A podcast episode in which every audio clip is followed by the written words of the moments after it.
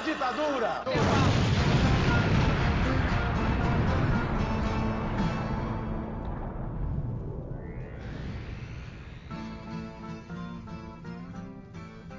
Vocês estão na Rádio Metamorfose, aqui é o Camarada Hidalgo, mais uma semana com vocês, e estou aqui hoje com a nossa jornalista política, a Júlia Guiar. Olá, queridos, estamos aqui mais uma semana, sejam bem-vindos na Rádio Metamorfose. E essa semana somos só nós dois aqui para apresentar o programa de hoje, porque muita coisa aconteceu, né, e a gente acabou tendo que gravar durante a semana esse programa. A gente costuma gravar no final de semana e todo mundo pode participar. E o que a gente vai falar? Finalmente, né, saiu o relatório final da CPI, é, da Covid, uma coisa que a gente estava esperando já há muito tempo, né? Então pare parece que tipo, foi uma grande temporada que a gente vivenciou de uma série cheia de reviravoltas e maluquices acontecendo o tempo inteiro. Até teve uma surpresa no último episódio, né? Que o Renan queria indiciar o, o Heinz junto com os outros 80 indiciados, né? Do, pela, pela CPI. Foi, pegou todo mundo de surpresa esse, esse momento. Foi um, um bom plot twist. Deu aquela aquecida, né? Porque depois desse, desse maluco falar tanta asneira na CPI, né? Acho que o mínimo que ele tinha que ser era ser indiciado, né? Mas infelizmente acho que não foi para frente, né? E para falar sobre isso, trouxemos aqui de volta a nossa convidada Michele, para falar um pouco sobre. E agora, né? Agora saiu o relatório. Como é que vai ser? Michele, para quem não se lembra de você, por favor, se apresente. É, fale com nossos ouvintes. Você participou do último episódio falando sobre a CPI. Olá, olá a todos e a todas. É, eu sou Michelle Fernandes, pesquisadora da, da Universidade de Brasília, do Instituto de Ciência Política da Universidade de Brasília. É um prazer estar aqui com vocês outra vez, e uma vez mais falando da CPI, né? Agora falando dos trabalhos já encerrados. É, os trabalhos, né, eles podem ter se encerrado na CPI, mas eles vão continuar, né, ainda. É, com o relatório, acho que mais de 1.200 páginas, né, de que, que saiu. Então é muita coisa para ser, ser analisada, investigada. Né? Tem os indiciados, agora a gente vai para a próxima fase, né? Então, bora lá que a gente tem muito o que falar hoje, bora.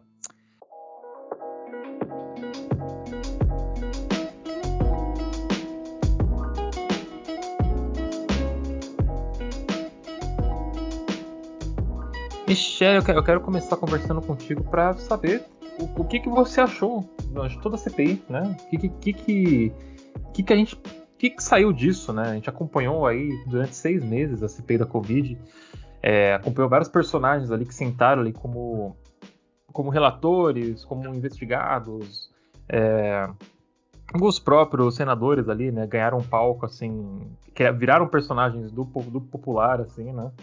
É, que, que, o que, que fim levou, né? Se a gente puder chegar a uma conclusão, né? Porque eu vejo assim, já o Omar ali já não quis indiciar o, o Bolsonaro como é, por conta do genocídio indígena, né? É, o Renan Calheiros, curiosamente, queria. É, olha, olha só que ponto que a gente chegou, que, tá, que o Renan Calheiros é a pessoa sensata, né? É, então, o que, que, que, você tira disso, né? Como todo esse processo para acompanhar? O que, que, que vai ser daqui para frente, né?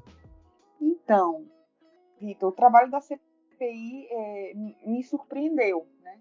É, sempre surpreendem, né? Essa não, não, essa não é a, a, primeira nem a última que vai ter rumos é, não previstos, né? Mas eu, é, quando começou, quando começaram, na verdade, os trabalhos dessa, CPI, dessa CPI, eu imaginei ou eu acreditava que essa ia ser uma CPI é, sem surpresas, que essa ia ser uma CPI só de organização do discurso, digamos assim, né? E não foi bem assim que aconteceu, né? É, ao longo do andamento da CPI, a gente teve efetivamente é, a, a, revelação de fatos novos, né? Toda essa questão dos ensaios clínicos, né? a gente teve, inclusive, fatos novos vinculados à, à própria compra de vacinas, né? É, esquemas de corrupção que não estavam claros e que apareceram ao longo do, do, andamento da CPI. Então, é, foi uma CPI que, que seguiu a regra, né, que apresentou é, novos caminhos é, durante o seu andamento, assim como a grande maioria das assim como acontece com a grande maioria das CPIs, é, e chegou ao final com com um relatório bastante robusto, né, com muitas pessoas, é, um pedido de indiciamento de muitas pessoas, né, de 80 pessoas, e que teve como protagonista aí todas as, todos os pedidos de indiciamento do presidente da República, Jair Bolsonaro, que a gente pode falar um pouquinho mais de, de todos esses, é, esses pedidos de indiciamento direcionados a ele. Professora, é, uma coisa curiosa que você disse né, sobre as pessoas que foram indiciadas né, no relatório, uma das coisas que preocupa muito é essa nova anistia né, aos militares, tendo em vista que os principais nomes do, dos militares né, que é, participaram do governo Bolsonaro, que participaram do combate à Covid, que fizeram toda a questão ali no Amazonas, que estavam presentes nas. Enfim, em toda a maracutaia do, do rolê da CPI, de tudo, os militares estavam envolvidos nisso, mas a gente não conseguiu nem escutar eles direito e nem foram indiciados, nem foram citados no relatório. Como que a senhora enxerga isso e essa relação é, dos militares não serem é, punidos por absolutamente nada? Primeiramente, só quero, tem... quero trazer aqui uma informação, é, Ju. É, senhora está no céu, tá? Por favor, mais respeito com o nosso convidado. Desculpa. É, imagina. Favor, prossiga, Michelle. Perdão aí é, pelo indelicadismo. Imagina, imagina. Eu acho que a primeira, o primeiro esclarecimento que, a gente, é, esclarecimento que a gente tem que fazer é que é, é, os, os, esses, esses 80 personagens eles não foram indiciados ainda, né? Foi feito o pedido de indiciamento deles, né?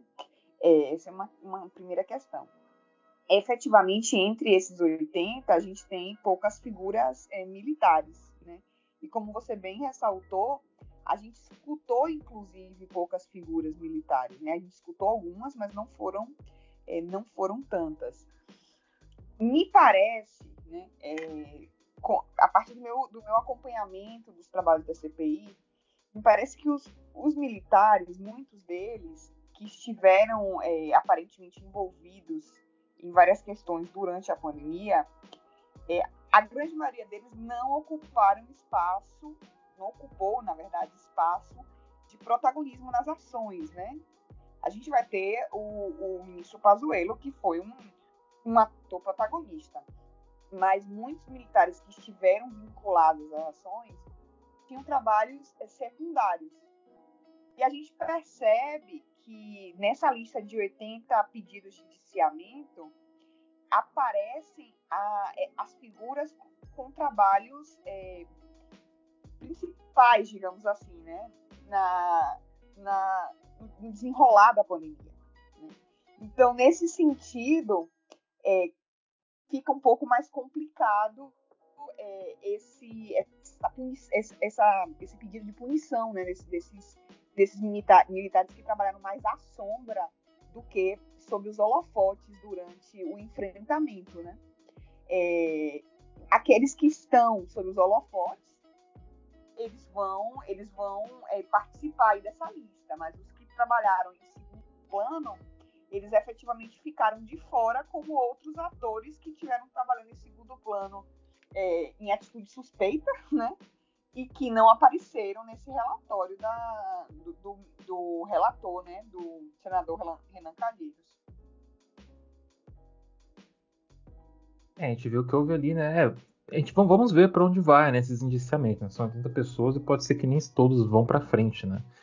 E o Bolsonaro ele foi indiciado por nove crimes, segundo o relatório final da CPI. Eu vou lê-los aqui para vocês terem uma noção é, do nível, né, que a gente está tá falando alguns foram retirados, né? Que a gente falou da questão do genocídio indígena, mas tem, temos nove aqui para a gente né, poder contar, né? É, o primeiro foi epidemia com resultado morte. Acho que só isso já seria o suficiente para perder o cargo, os direitos políticos e ser preso, né? Infração de medida sanitária preventiva, charlatanismo, incitação ao crime, falsificação de documento particular, emprego irregular de verbas públicas, prevaricação, crimes contra a humanidade e crimes de responsabilidade, violação de direito social, incompatibilidade com dignidade, dignidade honra e decoro é, do cargo. Tá, é. Você acha que é suficiente isso aqui, Michele, para acontecer alguma coisa? Porque, assim. Eu não lembro da última vez que um presidente eleito democraticamente foi, foi indiciado por crimes contra a humanidade, né? Então, eu acho que para a gente entender um pouco, é fundamental a gente dividir esses, esses, novos, esses nove pedidos de indiciamento em três grupos, né? O primeiro grupo, que é, é acusações de crimes de responsabilidade, certo? Um segundo grupo, que é de acusações de crimes comuns. E, por fim, um terceiro grupo, que é de acusações de crimes contra a humanidade. Por que, que é importante dividir em três grupos? Porque o encaminhamento desses grupos é bastante diferente, né? todos aqueles, é, todas aquelas questões que entram no primeiro grupo de acusações de crimes de responsabilidade, elas vão ser encaminhadas para a Câmara dos Deputados, né? E cabe à Câmara dos Deputados abrir o processo de impeachment, que é como se lida com os crimes de responsabilidade, né? que são crimes de julgamento político. Né? É, um segundo grupo, né, onde entram a grande maioria desses, desses pedidos de indiciamento que você leu, Vitor, é, e esse grupo, né, ele, é, esses encaminhamentos eles são é, direcionados para a procuradoria, procura, Procuradoria desculpa, Geral da República e cabe a abertura de inquérito por esse órgão, né?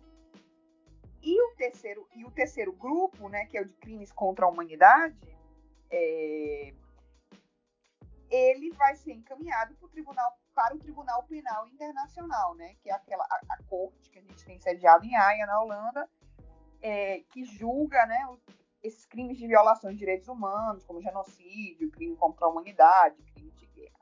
Então são três caminhos completamente diferentes, né?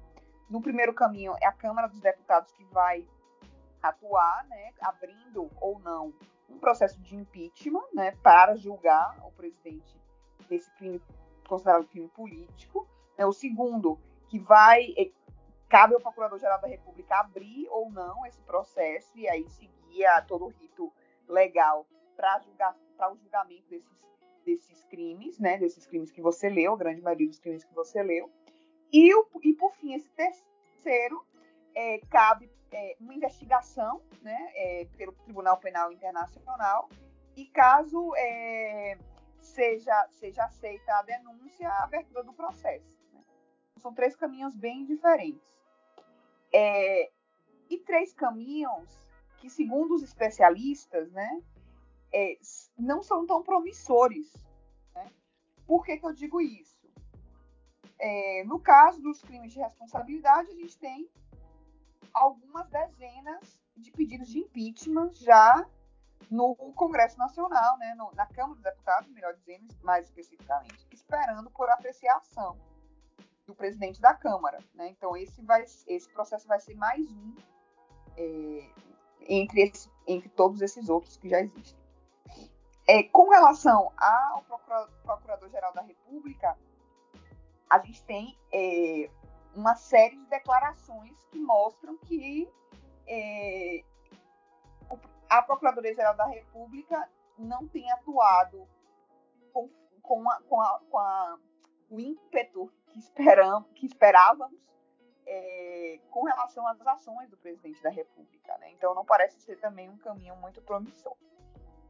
E com relação às acusações de crime contra a humanidade, né, é, com relação ao processo que correria no Tribunal Penal Internacional, primeiro a gente já tem algumas denúncias do presidente da República é, no, no, Tribunal Penal Internacional, inclusive com relação aos indígenas, né?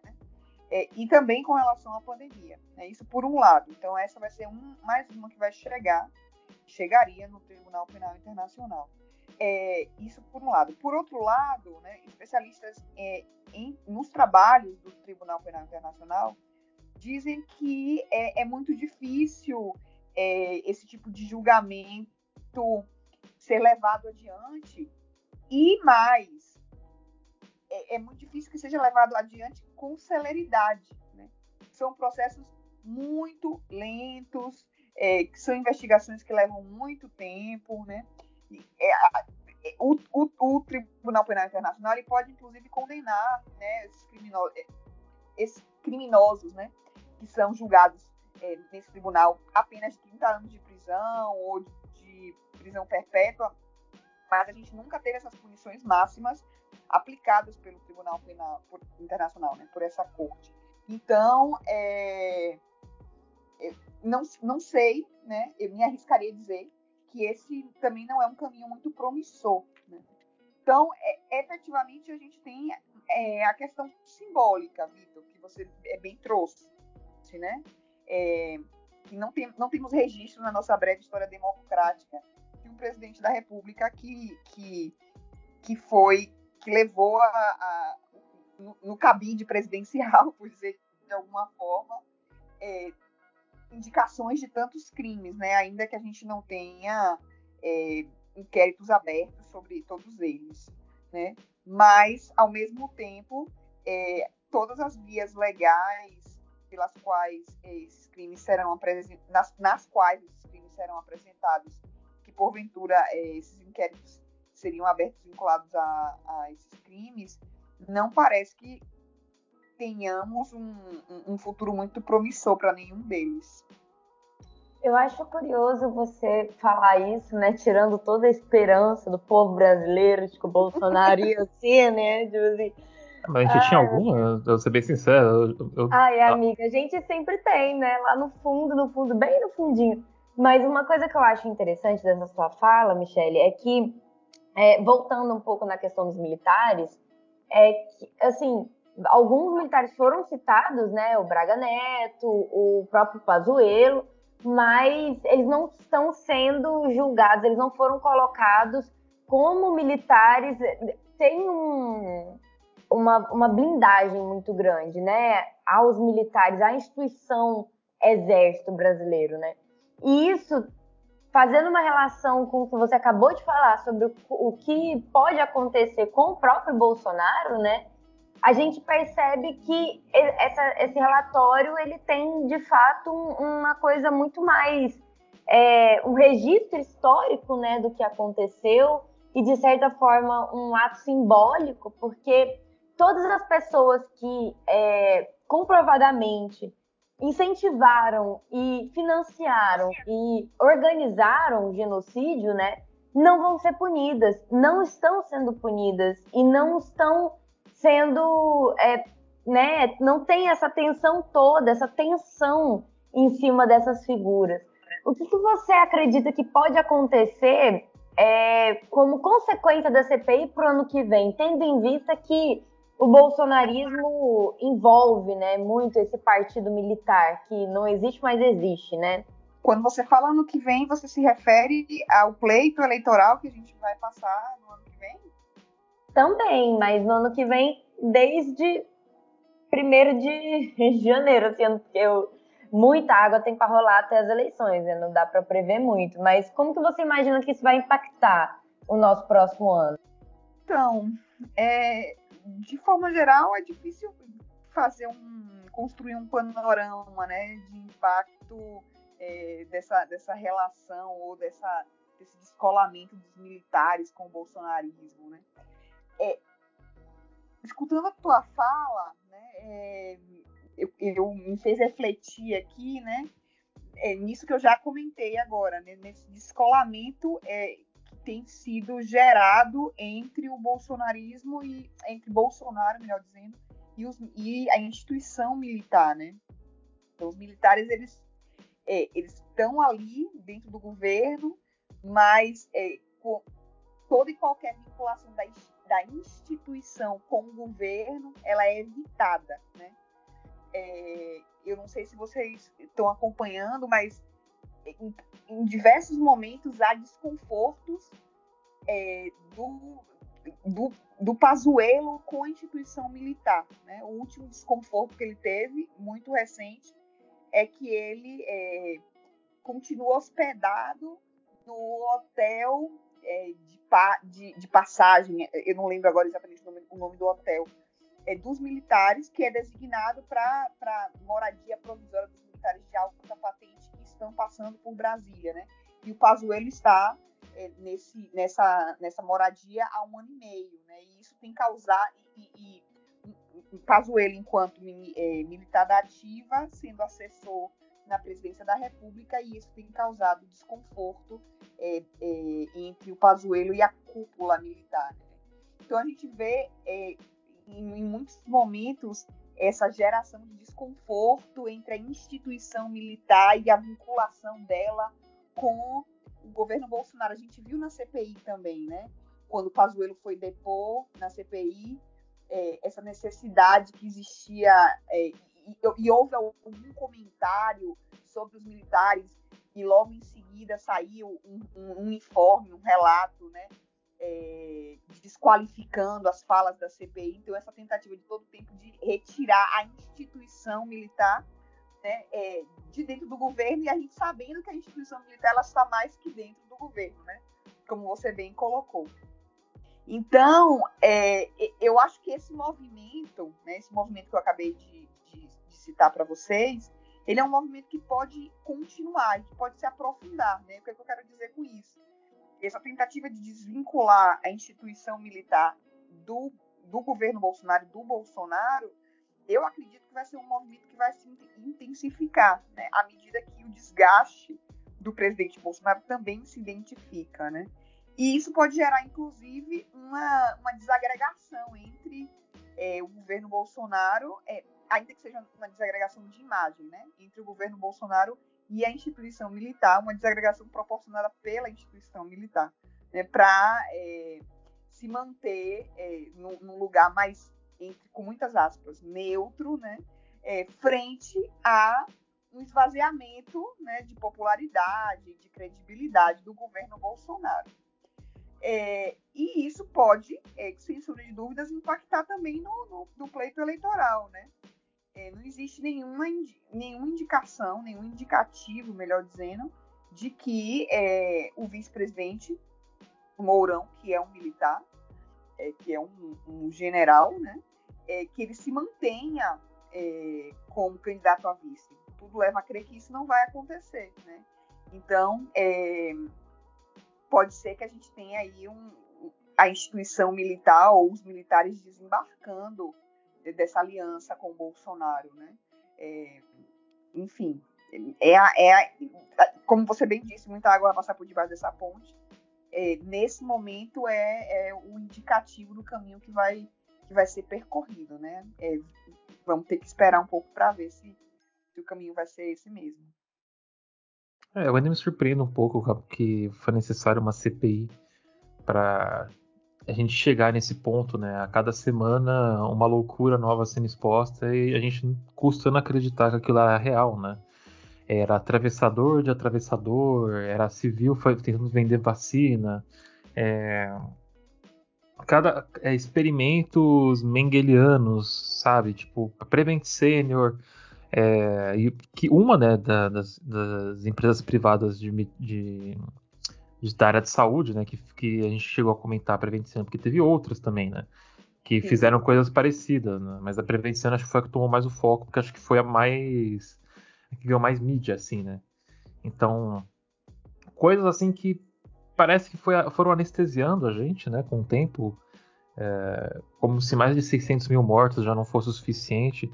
É, eu acho que assim não, não existe um ponto assim de virada, né? A partir do momento que a, a, a gente foi, foi, percebido ali a forma que a pandemia estava sendo tratada pelo atual governo, as instituições que dizem que funcionam, né? Elas já deveriam ter agido e, e feito alguma coisa, né? Pra gente não chegar nesse número que a gente chegou hoje. E aqui é, é a minha opinião aqui, apenas minha, tá? Não, tô, não vou falar pelo jornal nem nada. Mas assim, você vê que todo, todo esse tempo, seis meses, sabe? De, de, uma, de todo uma, um trâmite sendo realizado, é, sendo que já, já haviam processos e provas de outras questões é, que já tinham ocorrido, que poderiam ter sido utilizados ali para afastar o presidente e ter feito ali realmente algum tipo de ação é, eficaz né, contra a pandemia, para evitar as mortes que ocorreram, para garantir vacinas o mais cedo possível, para menos pessoas morrerem. E parece que foi tudo uma, foi, parece que tudo uma questão muito burocrática, sabe? Tudo muito é, como é que eu posso dizer frio, apesar de a gente ter tido momentos durante esses seis meses, ainda mais nos últimos dias, quando as vítimas foram para a CPI, né, e deram os relatos delas e vermes como a, os filhos da família Bolsonaro e os próprios senadores que estavam ali do lado da ala governista, né, tentando tentando meio que deslegitimar algo que estava acontecendo ali, né? É, só esse, só esse, esse, tipo de coisa não, não render a cassação do mandato dessas pessoas e, e tipo, eu, eu, não entra na minha cabeça, sabe? Ainda mais no contexto que a gente está vivendo agora. É, você acredita que as, você acha assim, Michele? Eu quero saber a sua opinião, assim, bem sincera. Você acha que as instituições saem enfraquecidas desse momento que a gente está passando? Porque, ao meu ver, eu já não tinha muita esperança de, nelas, assim, no geral, porque eu entendo como os mecanismos delas, né, como funcionam e para quem funcionam. Agora, para mim, ainda mais se não der em nada, nada mesmo, tipo, são apenas grandes carros alegóricos que estão ali para mostrar pra gente, assim, nem tentar enganar. Então, é, as instituições não, não saem enfraquecidas do processo de, é, gerado pela CPI. Eu entendo a, a, sua desilusão enquanto cidadão que acompanhou o processo, né, e que parece um processo tão burocrático, mas ao mesmo tempo eu é, eu, eu acredito que é, que é um processo importante, né? porque é, a CPI o que fez foi uma organização de narrativa, né? A gente sabia de muitas coisas, mas a gente não sabia de todas essas questões é, com a profundidade que a gente sabe nos dias de hoje, né? E de repente, sem a CPI, a gente não teria acesso a essa a, a, a, a profundidade da, da, da, história contada, né? Por exemplo, com relação às vacinas, né? Que, que foi algo impressionante, que a gente não se esperava que a gente tivesse todo aquele emaranhado por trás da compra de vacinas. É, antes da CPI, a gente imaginava, né, ou se imaginava, que existia um movimento de negação da ciência, de investimento no tratamento precoce em detrimento é, da compra de vacina, né, que também estava por trás disso uma questão que tinha a ver com, com o ímpeto de corte de gastos do ministro Paulo Guedes, então não, não comprar vacinas era não gastar. E a gente descobriu, com o desenrolar da pandemia, que era muito mais grave do que isso, né? Que se optou por comprar vacinas sem eficácia comprovada via esquemas de corrupção, né? E isso, isso sim é, é, era muito, muito impactante. Não que as outras questões não existissem, elas também existiam, mas paralelas a elas a gente tinha todos esses esquemas de corrupção. Então era abrir mão da vida das pessoas, porque quanto, mais, quanto, quanto menos pessoas vacinadas, é, mais pessoas expostas aos, ao vírus e logo mais pessoas vulneráveis, né? Então, é, de alguma forma, abrir mão da vida das pessoas para realizar compras de vacina que iria beneficiar alguns atores políticos, né? Então, assim, é, a pandemia, ela cumpriu o papel, né? Ela pode é, não, não, de fato, não é, responsabilizar como esperamos, né? mas ela cumpriu um papel. E eu acho que o problema institucional que a gente vive, ele não se reflete necessariamente na pandemia, né? mas de fato a gente vive um problema institucional, né?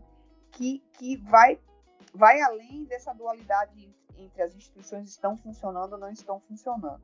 É, obviamente elas estão funcionando, mas a, o que a gente tem que se perguntar é funcionando como, né? Porque as instituições elas têm que funcionar com um propósito, né? E é, o que a gente tem visto é que as instituições elas não não têm funcionado com muitas vezes com o propósito para o qual elas foram criadas. Né? A gente tem uma PGR que dá declarações é, completamente absurdas em apoio ao presidente em atos que são impossíveis de serem apoiados, né? É, como a, a não utilização de, de máscara, máscara e proliferação de fake news feita pelo, feitas pelo presidente.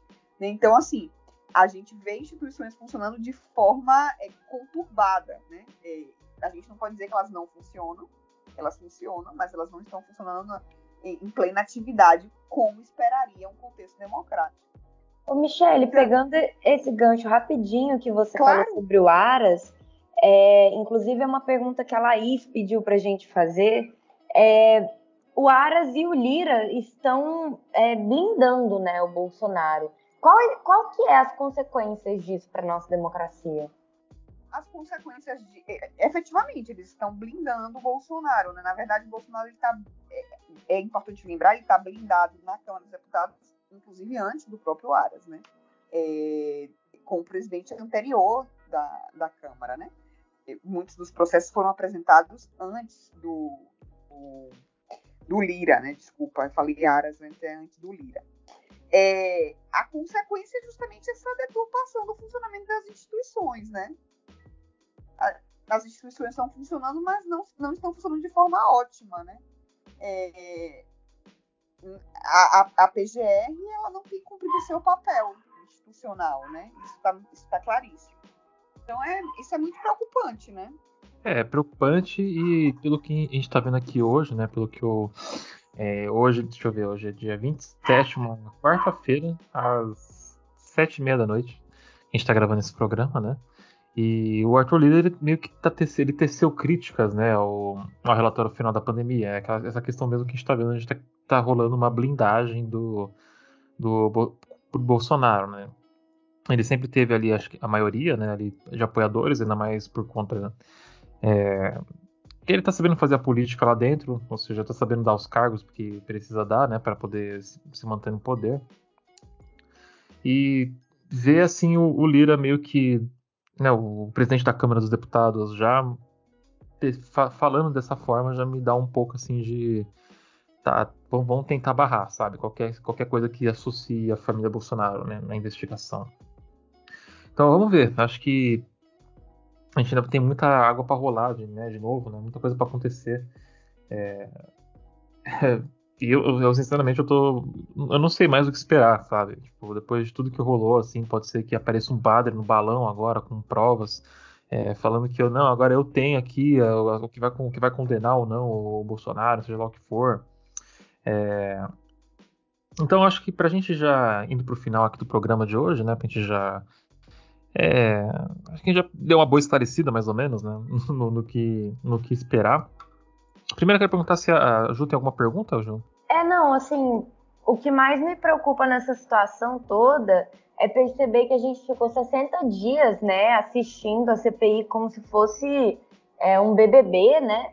E cada. Seis meses, amiga. Foi bem mais. Não, 60 dias, eu falei. Foram 60 dias, eu acho. Ou 90, mas eu acho que foram 60. Não, Mas enfim.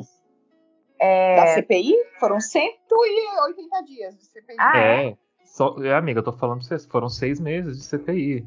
Não foram 60 dias. É engraçado, eu acho que eu devo ter visto 60 dias, então, como número de tempo que eles aumentaram, né? Provavelmente. Eles aumentaram em. em é, a CPI dura nove, é, três meses, né?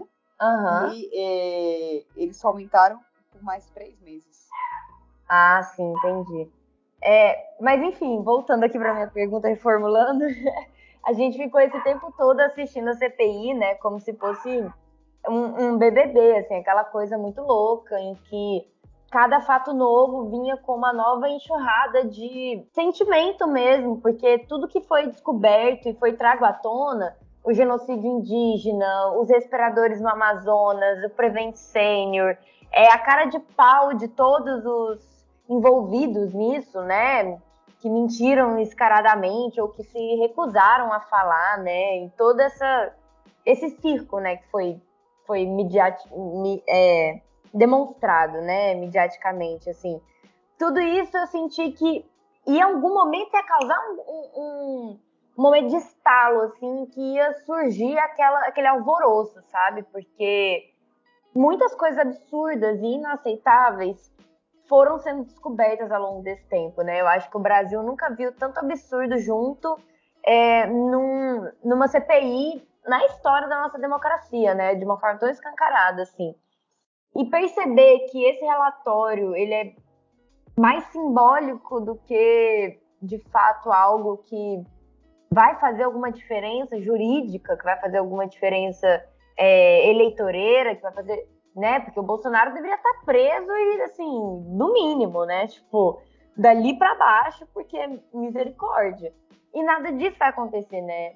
Então, eu não sei, eu queria perguntar para você, assim, como que você, pra gente finalizar com talvez uma tentativa de esperança, porque eu acho que você é das nossas, né? Que não tem esperança mais de nada, mas o que, que você gostaria de falar sobre isso, assim? Não, eu, eu acredito é, que os esforços da CPI foram válidos. Tá? eu acredito que, o, que o, o, simbólico ele não é algo menor. Né? Eu acredito que, que, é, tudo que foi feito de trabalho na CPI não é algo, não é um trabalho perdido. Não, eu acredito que é válido. Contar a história é algo muito importante, né? muito importante, fundamental para que isso não se repita no futuro. É, e a gente pode não ter um, um resultado esperado imediato, né? mas eu acho muito importante é, o que foi feito na CPI. Né? Não acho que, que é algo menor. Né? Ainda que é, muitas pessoas tenham a esperança, tinham uma esperança de que a CPI resolvesse o problema, o problema Bolsonaro do país. Né? E, e eu nunca tive essa, essa essa ideia desde o início da CPI. Eu sabia, eu me, sur me surpreendi com a CPI porque eu achei que ela ia ser efetivamente só uma organização da história do dos fatos, né? E, e, inclusive apareceram fatos novos que possibilitaram o, o, o pedido de indiciamento de tantas pessoas, né? Mas, é, é, paralelamente a isso, acho que para que a gente tivesse alguma alguma ação mais concreta, né?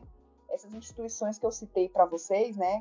esses três caminhos institucionais importantes para é, o julgamento, digamos assim, do presidente, ele precisaria ser acessado, né? Então essas instituições precisariam responder, né?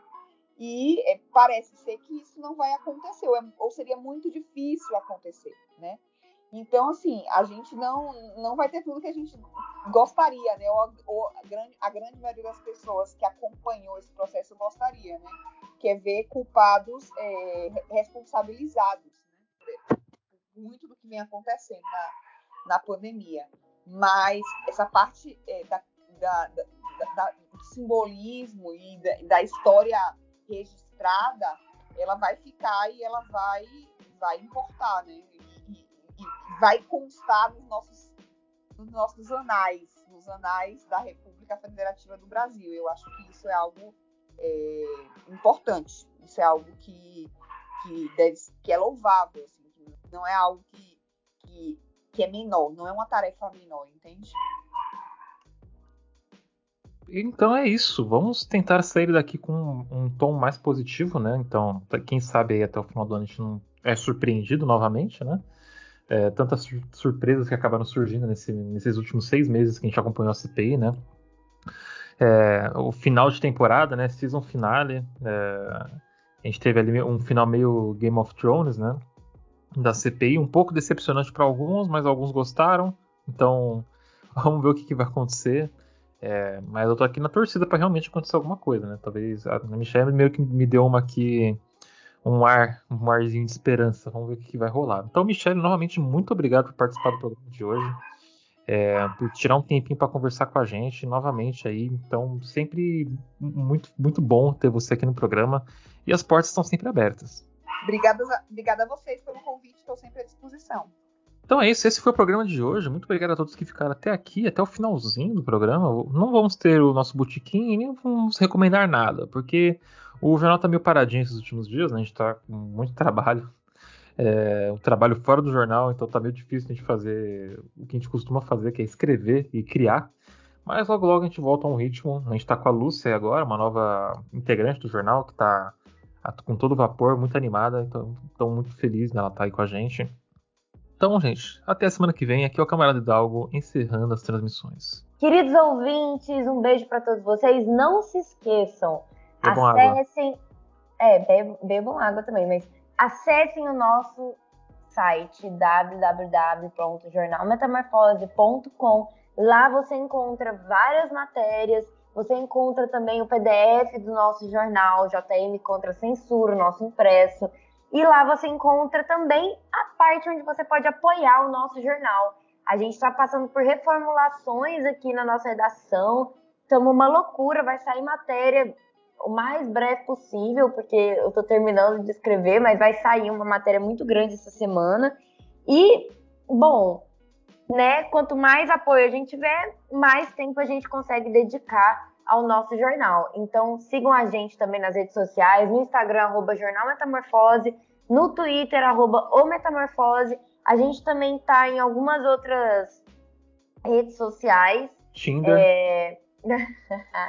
Diga por você, querida. Nossa, eu tô, tô é... ótimo. Mas é isso. Sigam a gente, apoiem jornalismo independente, conversem com a gente, digam o que vocês estão achando.